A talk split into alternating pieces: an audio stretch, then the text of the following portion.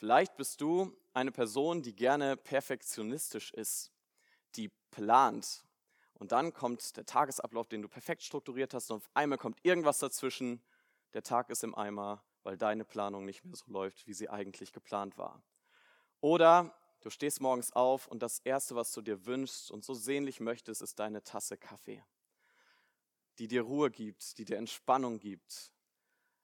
Und dann du stehst vor deinem Kaffeeautomaten und merkst, ich habe vergessen einzukaufen, ich kann heute keinen Kaffee trinken. Und der ganze Tag ist von vornherein im Eimer. Vielleicht bist du nicht so der Typ dafür, schnell wütend zu werden. Vielleicht bist du eher der Typ, der einfach viel über Sachen nachdenkt und du denkst den ganzen Tag darüber nach, endlich dein Feierabendbier am Abend genießen zu können. Und dann kommst du abends nach Hause, es ist kein Bier im Kühlschrank, warmes Bier ist auch nicht so cool. Du hast wieder keinen guten Tag.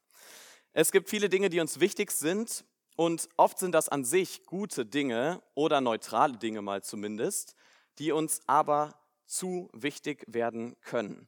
Wir erwarten von diesen Dingen, dass sie uns etwas geben, dass sie ähm, zum Beispiel meine perfektionistische Planung soll mir Sicherheit geben, soll mir Kontrolle geben über meinen Tag, den ich geplant habe.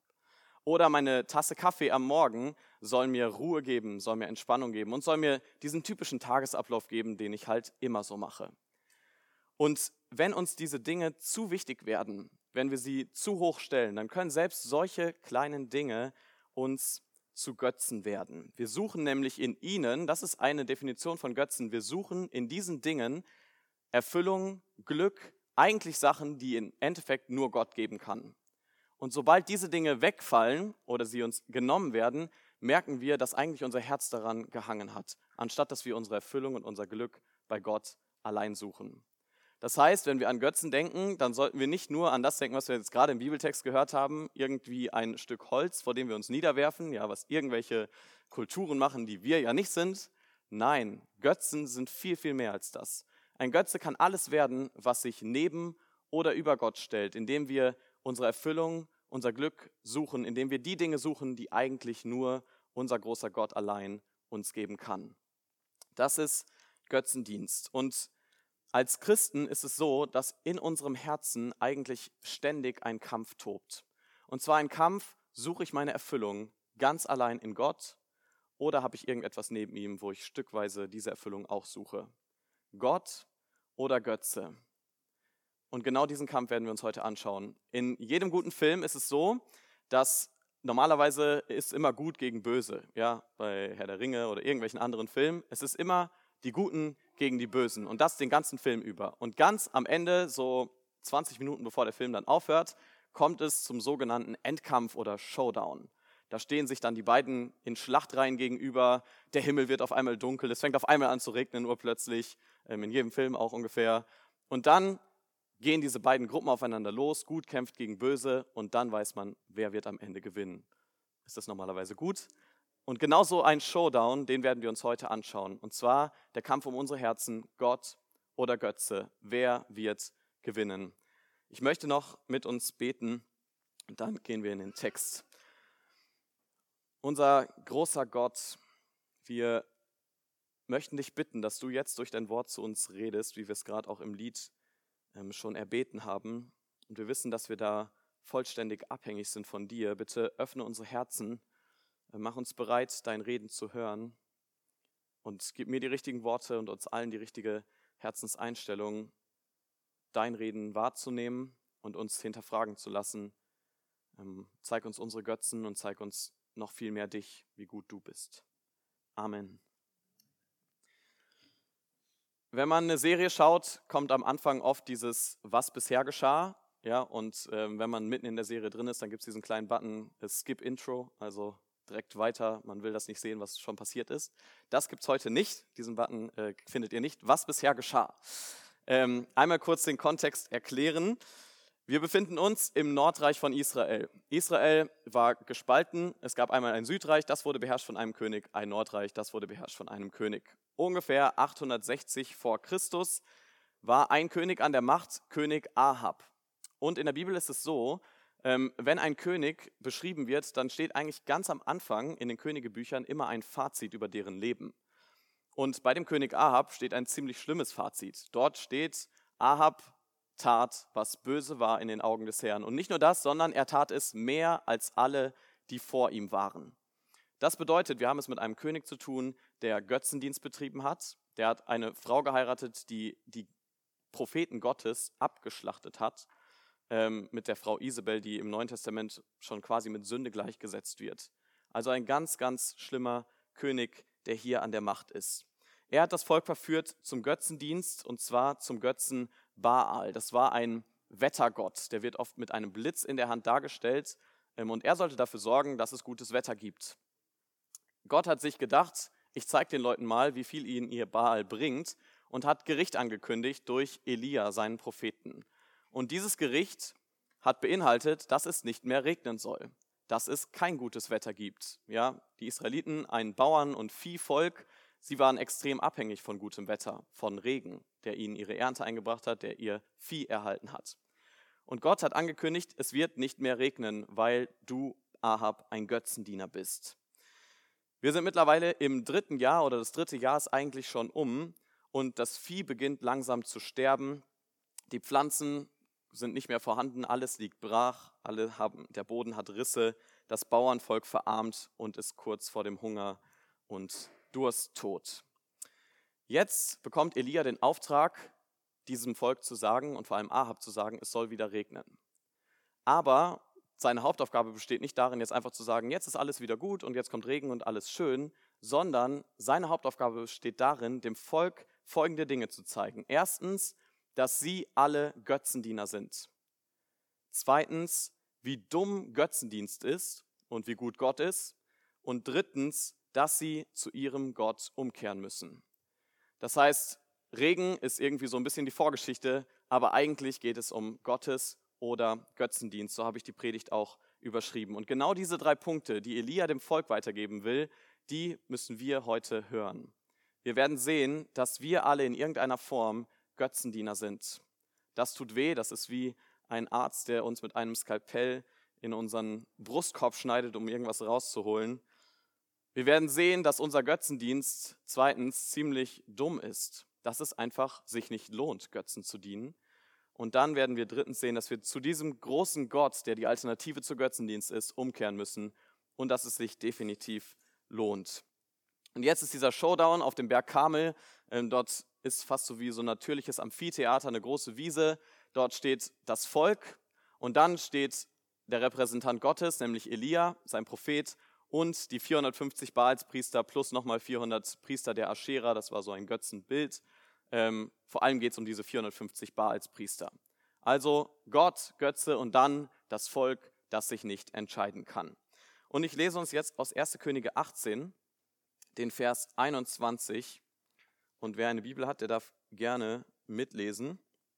Wir werden uns insgesamt die Verse 21 bis 40 anschauen. 1. Könige 18, Vers 21. Da trat Elia zu allem Volk und sprach, wie lange hinkt ihr auf beiden Seiten? Ist der Herr Gott, so wandelt ihm nach. Ist's aber Baal, so wandelt ihm nach. Und das Volk antwortete ihm nichts. Elia stellt hier eine simple Frage an das Volk.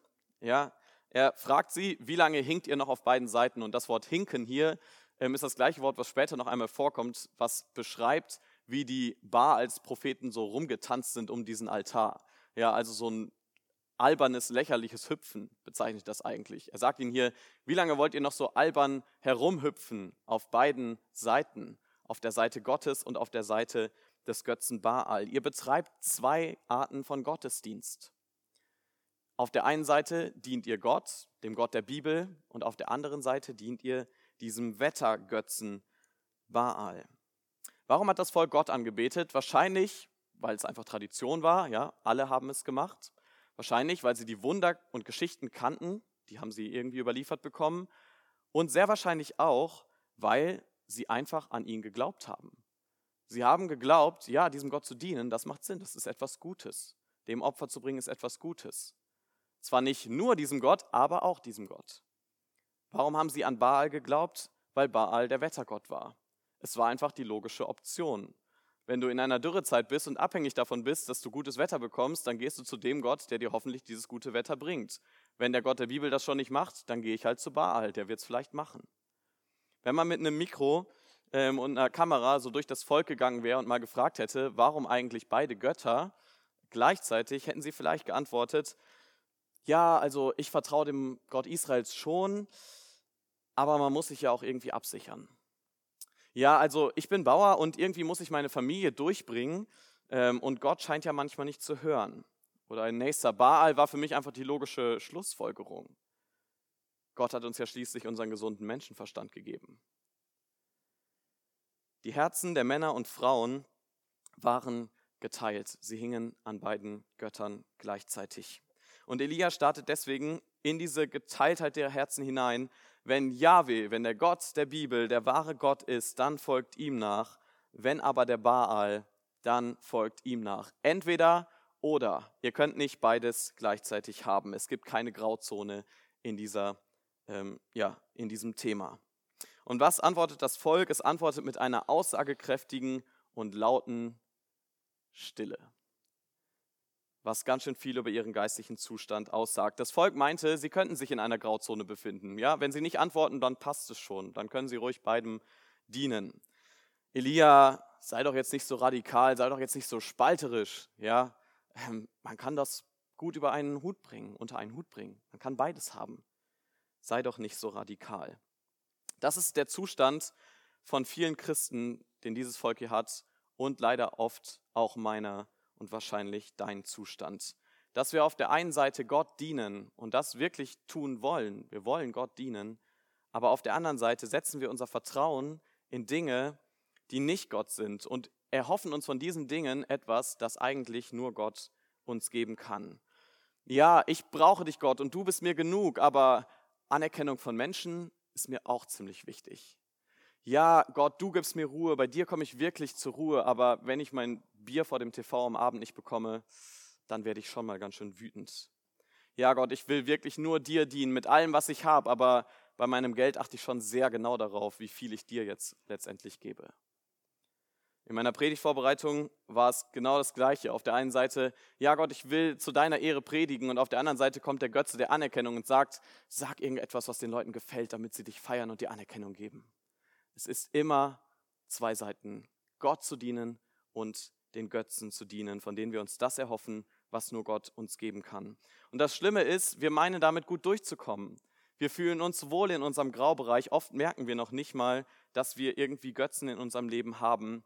Oder wenn wir es merken, finden wir es nicht so schlimm. Andere machen es ja auch. Andere folgen ja den gleichen Prinzipien und hohen Ideologien, denen wir folgen, auch wenn sie vielleicht nicht so ganz richtig sind und nicht so ganz auf Gott ausgerichtet sind. Und wir rechtfertigen uns mit unserem gesunden Menschenverstand, mit unserem Pragmatismus um uns besser darzustellen, als wir eigentlich sind. Elia macht hier ziemlich deutlich, es gibt gar kein Hinken auf zwei Seiten. Eigentlich ist ein halber Gottesdienst ein ganzer Götzendienst.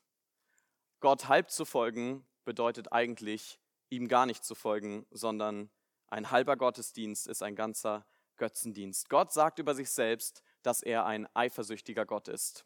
Das ist für uns vielleicht komisch, weil wir Eifersucht immer nur mit etwas Negativem verbinden, aber bei Gott ist es etwas Positives. Gott ist ein eifersüchtiger Gott. Das bedeutet, er hat uns alle gemacht, hat alle Menschen auf dieser Welt gemacht, alles, was existiert, hat er gemacht. Und er verdient dafür alle Ehre. Er hat uns tatsächlich geschaffen, dass wir unser Leben zu seiner Ehre leben. Das ist unser Zweck, unser Ziel deines Lebens und meines Lebens, ihm Ehre zu geben.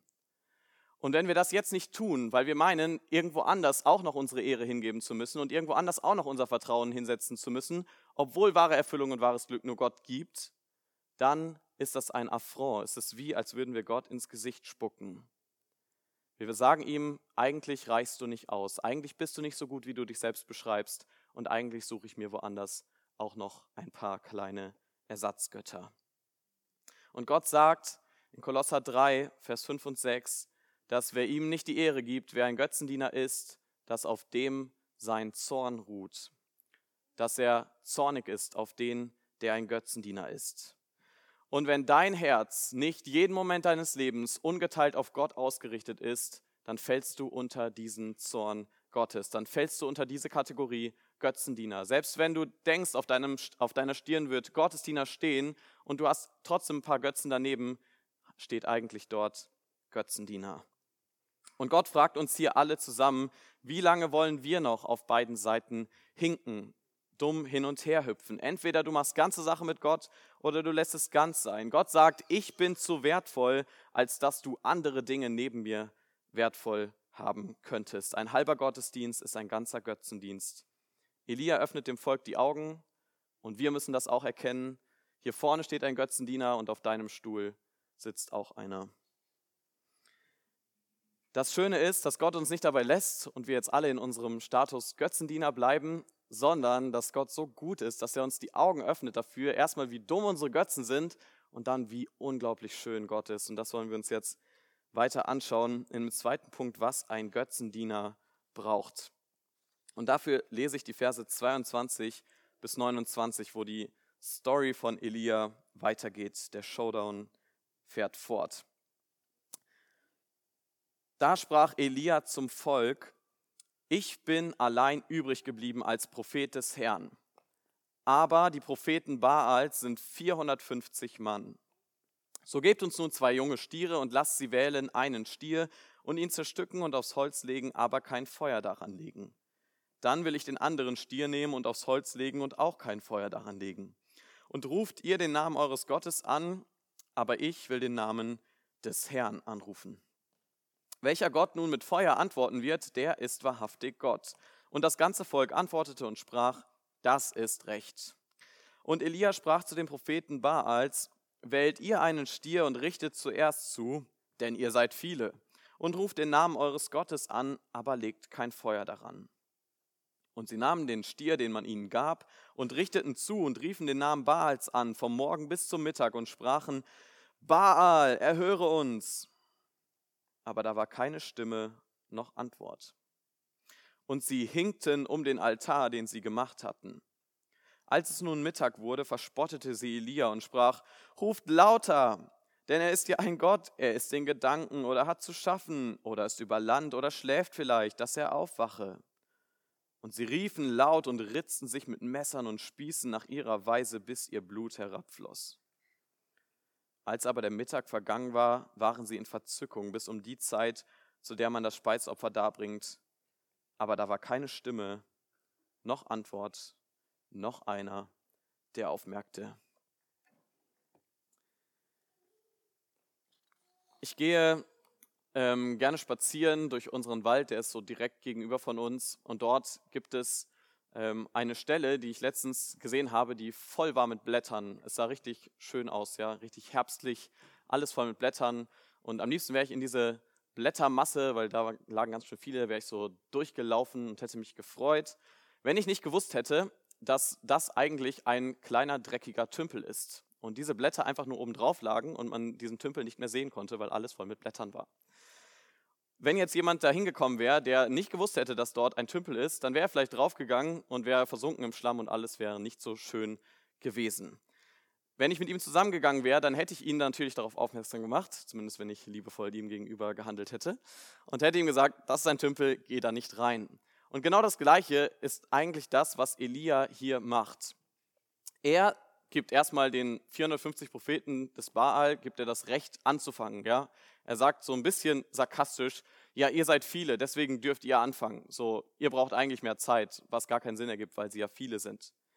Also, er ist wie, wenn ich jemandem das mit dem Tümpel erkläre, er zeigt ihnen jetzt auf, wie dumm eigentlich Götzendienst ist. Wie dumm ist eigentlich Götzendienst? Die Götzen sehen verlockend aus, sie sehen vielleicht auch nur neutral aus, aber er muss ihnen die Augen öffnen, damit sie bereit sind, Gott allein zu folgen. Und er macht jetzt den Vorschlag, wie kann man erkennen, welcher Gott wirklich Gott ist? Gleiche Startbedingungen für alle. Zwei Altäre, zwei Tiere, mit Steinen gebaut, die Altäre, Holz drauf und dann geht's los. Und dann haben beide Repräsentantengruppen, also einmal die von Gott, einmal die von den Götzen, Zeit, ihren Gott um ein Wunder zu bitten. Nämlich etwas, was nur Gott kann. Kein Mensch kann Feuer vom Himmel bringen, Gott kann es. Welcher Gott das schafft, der ist wirklich real, dem soll ab jetzt gefolgt werden. Und das Volk antwortet jetzt endlich und sagt, ja, gute Idee, da machen wir mit. und jetzt, dieser Abschnitt ist einfach herrlich. Ähm, er zeigt uns auf so ironische Art und Weise, wie dumm Götzendienst ist. Und weil er so herrlich ist, ist er auch gefährlich und zeigt uns in unserem Herzen, wo unsere Götzen sind. Die Propheten nehmen den Stier, bereiten ihn zu, fangen an, einige Stunden, also von morgens bis mittags, zu ihrem Götzen zu rufen und rufen, Baal, erhöre uns, Baal, erhöre uns. Und sie rufen laut und das Volk steht daneben und es muss spannend gewesen sein. Ja, in diesem Volk zu stehen, zu denken, oh, vielleicht kommt gleich irgendwann Feuer. Vielleicht hat der eine oder andere in seinem Herzen versteckt mitgebetet und hat gehofft, ja, hoffentlich erhört Baal. Und hoffentlich zeigt sich, dass ich die letzten drei Jahre Götzendienst nicht umsonst gemacht habe, sondern dass es eine gute Entscheidung war, Baal nachzufolgen. Aber was steht in Vers 26 am Ende? Da war kein Laut, keine Antwort. Gut, dann muss man sich vielleicht einfach mehr anstrengen, ja, ähm, ein paar albern aussehende Tänze vorführen. Vielleicht hört ihr Gott ja dann, aber immer noch nichts. Elia ergreift die Gunst der Stunde und gibt ihnen ein bisschen Nachhilfe, wie man einen Götzen zum Reden bringt. Ruft doch einfach mal lauter. Vielleicht ist euer Gott ja gerade beschäftigt. Vielleicht ist er ja schon ein paar Stunden auf dem Klo. Das ist tatsächlich das, hier ist ein Euphemismus dafür. Ähm, er sagt ihnen eigentlich, vielleicht ist euer Gott auf dem Klo. Vielleicht macht er auch gerade Urlaub, ja, ist auf Reisen. Vielleicht schläft er auch. Auf jeden Fall die einzige Möglichkeit, lauter rufen. Ja, dann wird er sicherlich hören und aufwachen und endlich seine Macht zeigen. Und jetzt zeigt sich allerspätestens diese diabolische Seite von Götzendienst, weil diese Männer denken, das Einzige, was ihren Gott jetzt noch dazu bringen könnte, wirklich zu antworten, ist, sich mit Messern und mit Spießen zu ritzen, blutüberströmt ähm, vor ihm zu tanzen. Sie denken, das würde ihren Gott dazu bringen, auf sie zu hören und zu antworten. Das ist schrecklich. Sie ritzen sich, sie fallen in eine Art Trance, in Verzückung und ihre Sinne verlassen sie endgültig. Sie haben die Vorstellung von ihrem Gott, dass der Selbstverstümmelung braucht, damit er auf sie hört, um nur einen einzigen Laut zu tun. Und während sie sich drehen, während sie sich schreien, während sie weinen, während sie kreischen, ist da nur einer, der nichts tut. Und das ist Baal. Vers 29, da war kein Laut, keine Antwort, kein Aufhorchen, Stille. Genau so sind unsere Götzen. Dein Götze kann dich nicht hören. Dein Götze kann dir nicht antworten und dein Götze kann dir nicht die Dinge geben, die Gott allein dir geben kann. Ich möchte ein Beispiel machen. Einer unserer größten Götzen in unserer heutigen Zeit ist der Götze der offenen Optionen. Ja, wir meinen, dass wir Freiheit bekommen darin, dass wir uns nicht festlegen. Dass wir in Terminen uns nicht festlegen, dass wir uns in Bezug auf unseren Ehepartner uns nicht festlegen, dass wir uns so lang wie möglich die Optionen offen halten, damit wir größtmögliche Freiheit haben. Wir wollen lieber unverbindlich bleiben, weil vielleicht kommt ja noch was Besseres.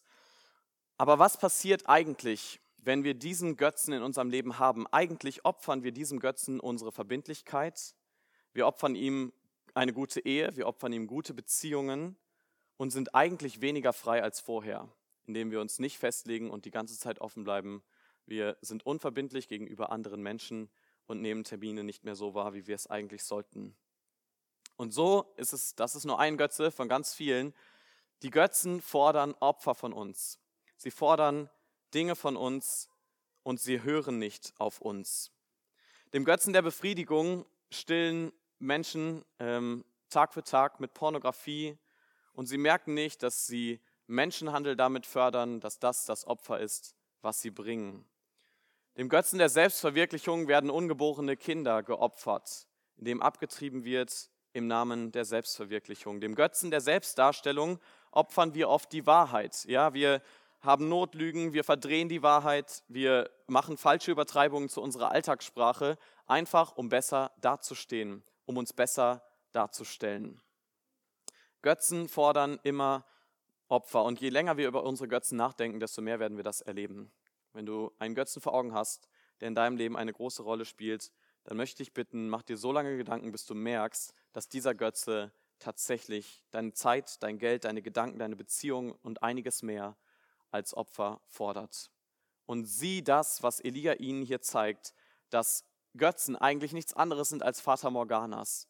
Dass sie vielleicht schön aussehen, aber wenn man ihnen hinterherläuft, dann kommt man doch nur irgendwann in der Wüste an und merkt, eigentlich war es nichtig, dem hinterher zu laufen.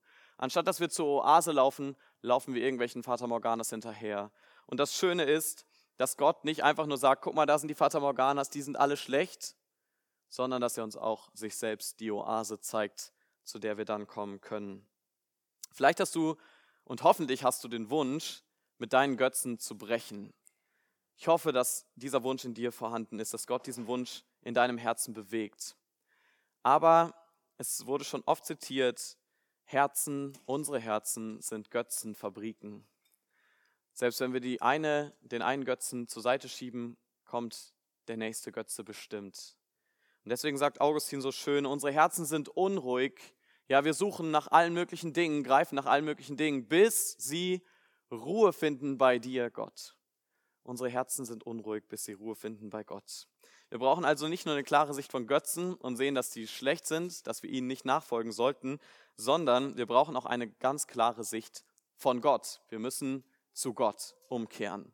Wer eine niedrige Sicht von Gott hat, der wird seine Anbetung immer wieder an Götzen hängen.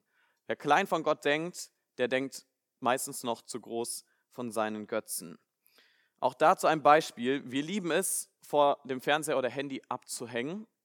Auf jeden Fall mal meine Generation. Ich glaube, das gibt es auch in anderen Generationen.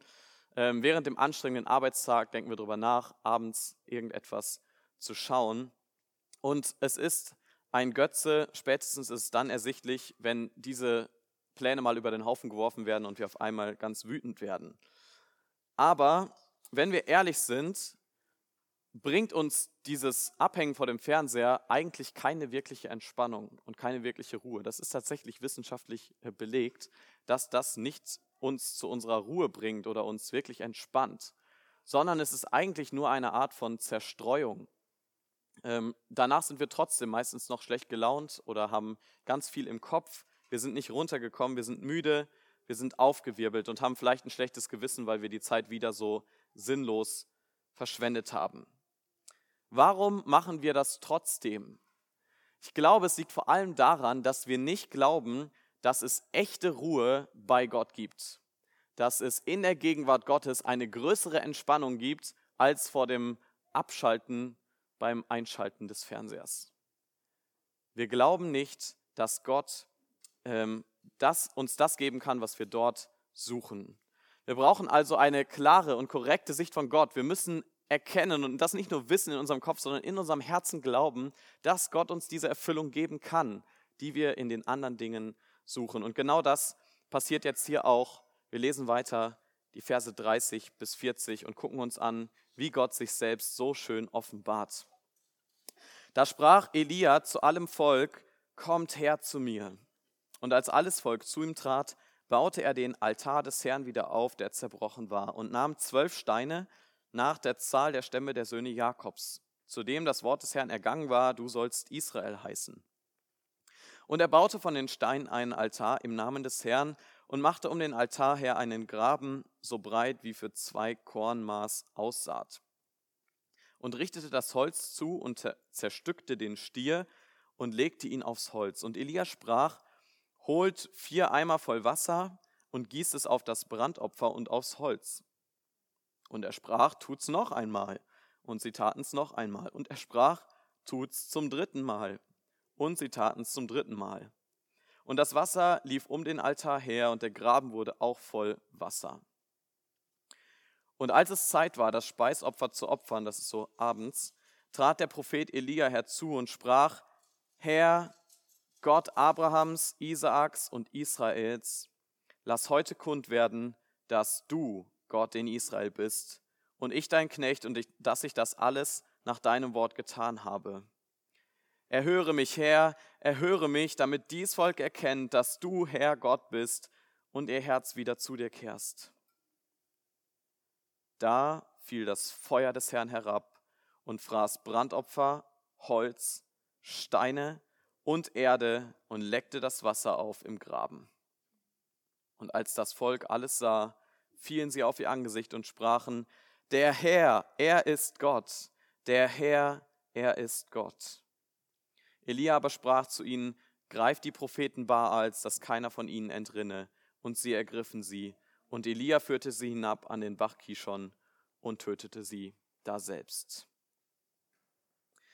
Elia zeigt hier am Ende des Tages, was Gott von allen Götzen unterscheidet. Er nimmt die Steine von einem abgerissenen Altar, der ehemals Gott gewidmet war, und baute einen, baut hier einen neuen Altar.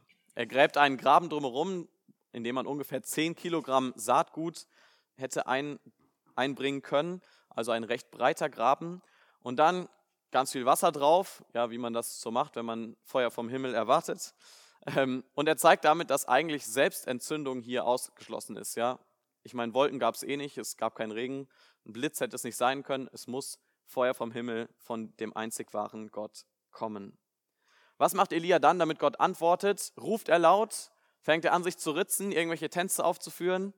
Nein, er spricht ein einfaches Gebet, indem er den Gott, der mit Israel einen Bund geschlossen hat, bittet, dem Volk seine Macht zu beweisen.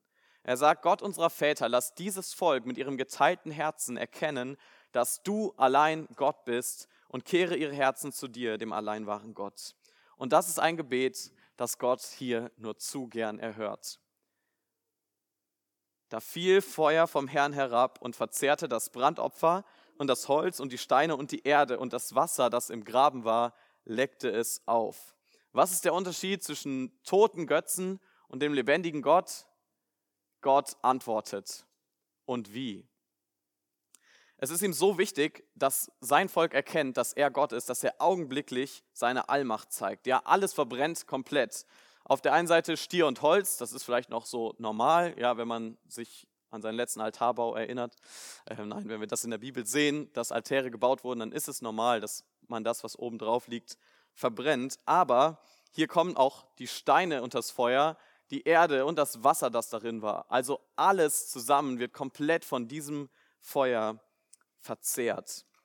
Gott zeigt hier seine Allmacht. Das Volk meinte, Baal kann Feuer geben, aber er hat eigentlich nur Opfer gefordert. Das Volk hat gehofft, Baal würde Regen geben, aber nur Gott kann Regen geben. Das Volk hat Dinge von einem toten Götzen erwartet, die nur der wahre Gott tun kann. Und das ist das Schöne an unserem Gott, ja. Gott kann Dinge tun. Alle anderen Dinge können es nicht. Nur Gott allein kann uns erhören. Vielleicht verspricht dir dein Handy Annahme und Anerkennung. Ja, du wartest auf die nächste ähm, Message, die kommt und guckst, hoffst, dass irgendwas kommt. Aber ganz ehrlich, wahre Annahme kann nur Gott dir geben. Vielleicht verspricht dir deine Versicherung Sicherheit und Glück, aber wahre Sicherheit, vor allem ewige Sicherheit, kann dir nur Gott allein geben. Vielleicht versprichst du dir von deinen Beziehungen, von deiner Ehe, dass sie dich glücklicher machen, dass sie dich zufrieden machen aber du wirst merken, dass sie das nicht tun kann, sondern dass das nur allein Gott tun kann. Gott hört unsere Anliegen und Bedürfnisse und nur er kann sie stillen. Und das, erfolgt, das erkennt das Volk jetzt, dass Gott allein Gott ist und dass es niemanden neben ihm gibt.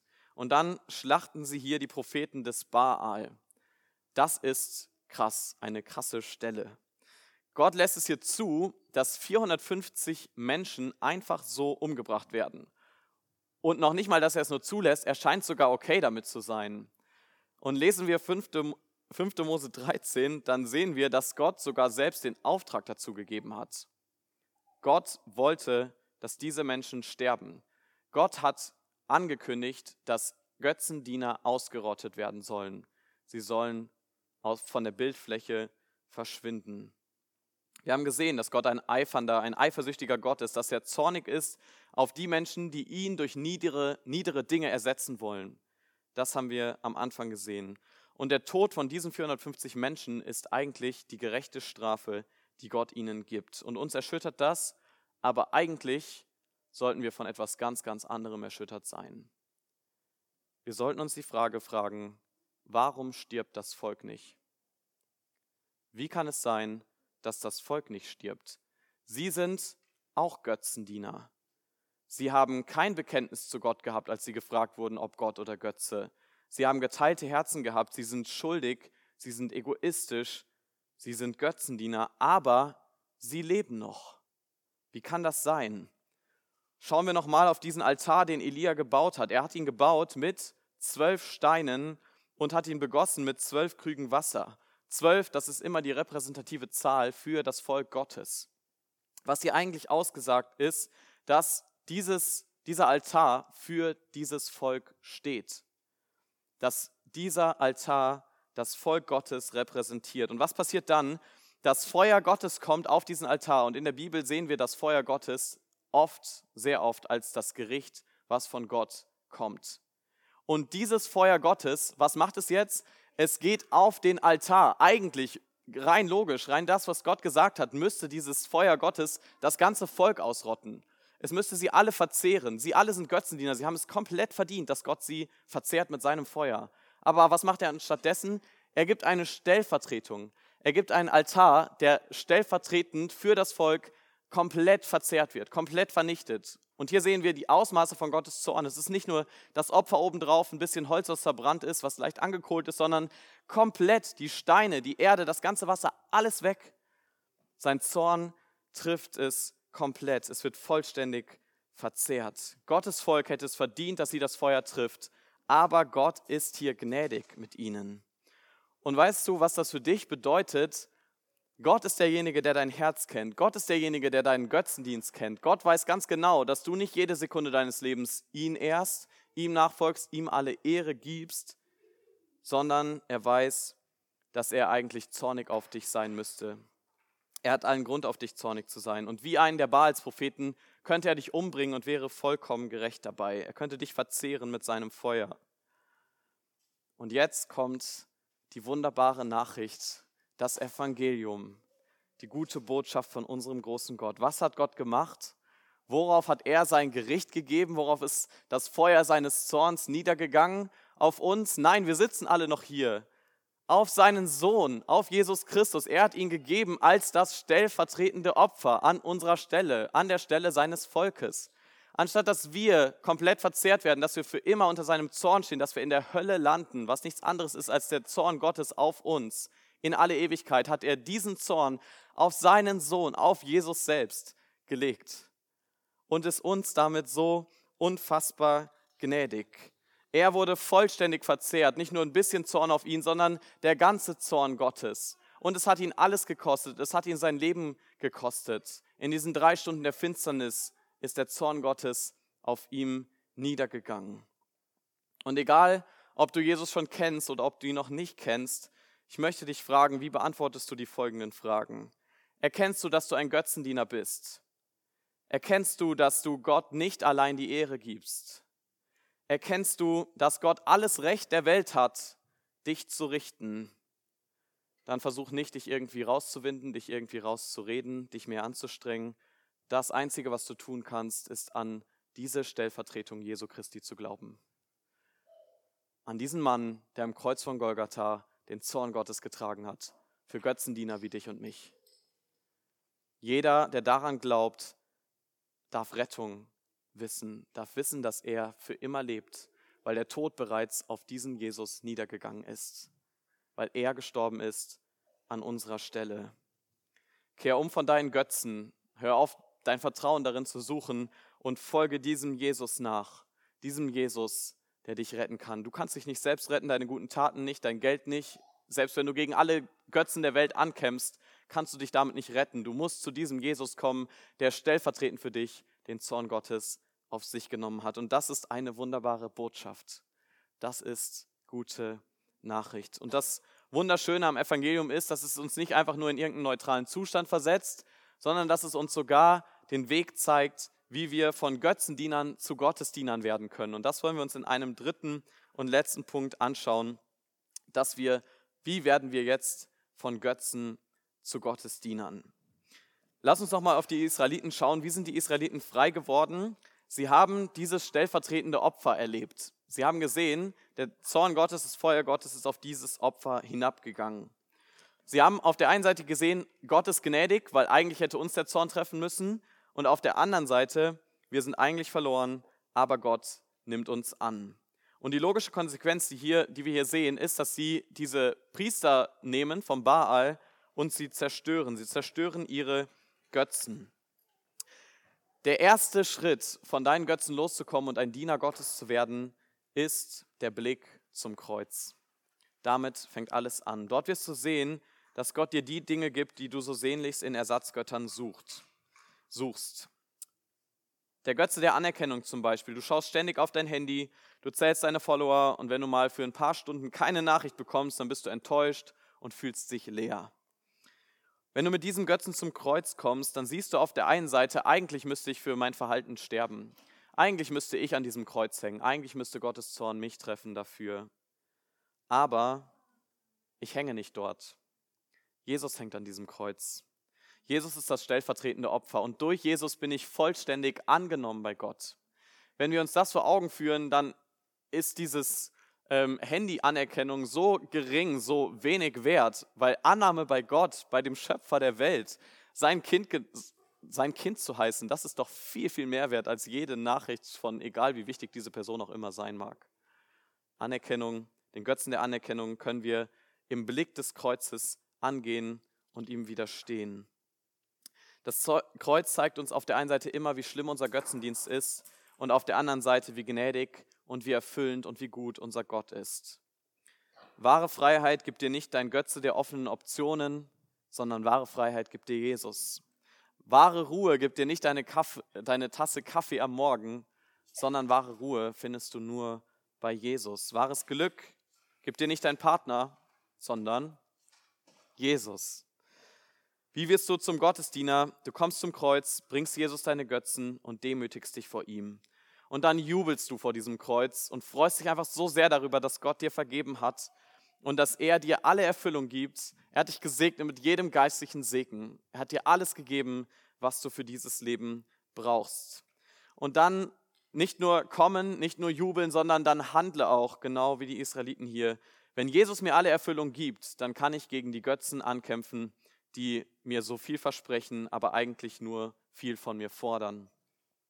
Im Licht des Kreuzes können wir gegen unsere Götzen radikal ankämpfen, können wir sie aus unserem Leben entfernen. Und dazu möchte ich ganz am Ende aufrufen, kämpf gegen deine Götzen an. Vielleicht hast du den Kampf schon aufgegeben oder lebst schon lange mit irgendwelchen Götzen, die in deinem Leben eine große Rolle spielen und hast in diesem Kampf gedacht, okay, du wirst es nicht mehr schaffen. Dann fordere ich dich hier mit Gottes Wort auf, im Licht des Kreuzes, kämpfe gegen diese Götzen erneut an, weil du siehst, wie Jesus für dich gekämpft hat. Sei kompromisslos, mach keine halben Sachen. Jesus hat keine halbe Sache am Kreuz gemacht. Er war kompromisslos.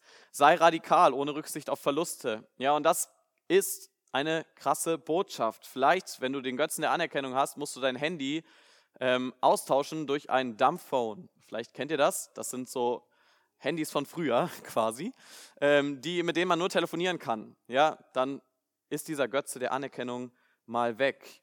Oder du hast den Götzen des Wohlstands. Vielleicht bedeutet das, dein teures Hobby, was du sonst hast, das aufzugeben und das Geld, was du da hast, anstattdessen in Gottes Reich zu investieren.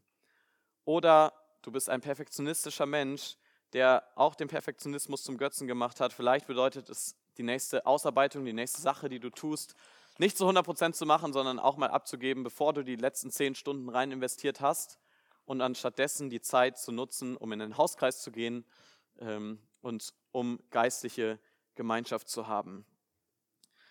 Wenn wir das wirklich zu Ende denken, dann ist das tatsächlich sehr radikal. Dann bedeutet das tatsächlich, dass wir tiefe Dinge, die in unserem Herzen sind, angehen müssen im Licht von Jesus Christus. Aber egal wie radikal wir dabei sind, wir dürfen wissen, radikaler als Jesus sind wir auf jeden Fall nicht. Er kam, um auf dieser Welt Mensch zu werden. Er kam, um uns gleich zu sein. Er kam, um an unserer Stelle zu sterben. Er kam für uns und wurde vollständig von Gottes Zorn an unserer Stelle gerichtet. Im Showdown um unsere Herzen kann es nur einen Sieger geben. Und wer Jesus kennt, der weiß, dass Jesus der Sieger ist, weil er auferstanden ist, weil er den Tod, weil er alle Götzen besiegt hat. Und die Frage steht jetzt für uns im Raum. Wie lange wollen wir auf zwei Seiten hinken? Gottesdienst oder Götzendienst? Jesus oder mein Götze? Komm zu Jesus. Ich bete noch mit uns. Herr Jesus, Christus, du bist der Retter. Du bist der Retter für die, die an dich glauben. Und wir danken dir so sehr dafür, dass du das bist. Du kennst uns, du kennst unsere Herzen und unseren Götzendienst. Du weißt von jedem Einzelnen von uns, was uns gerade beschäftigt, wo wir schnell wütend werden, wo wir vielleicht in jeder freien Minute drüber nachdenken.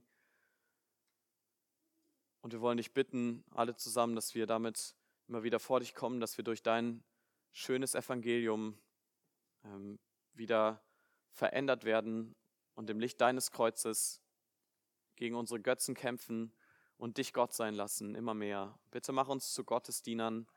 Bitte schenk, dass unser Leben immer mehr deiner Ehre entspricht. Amen.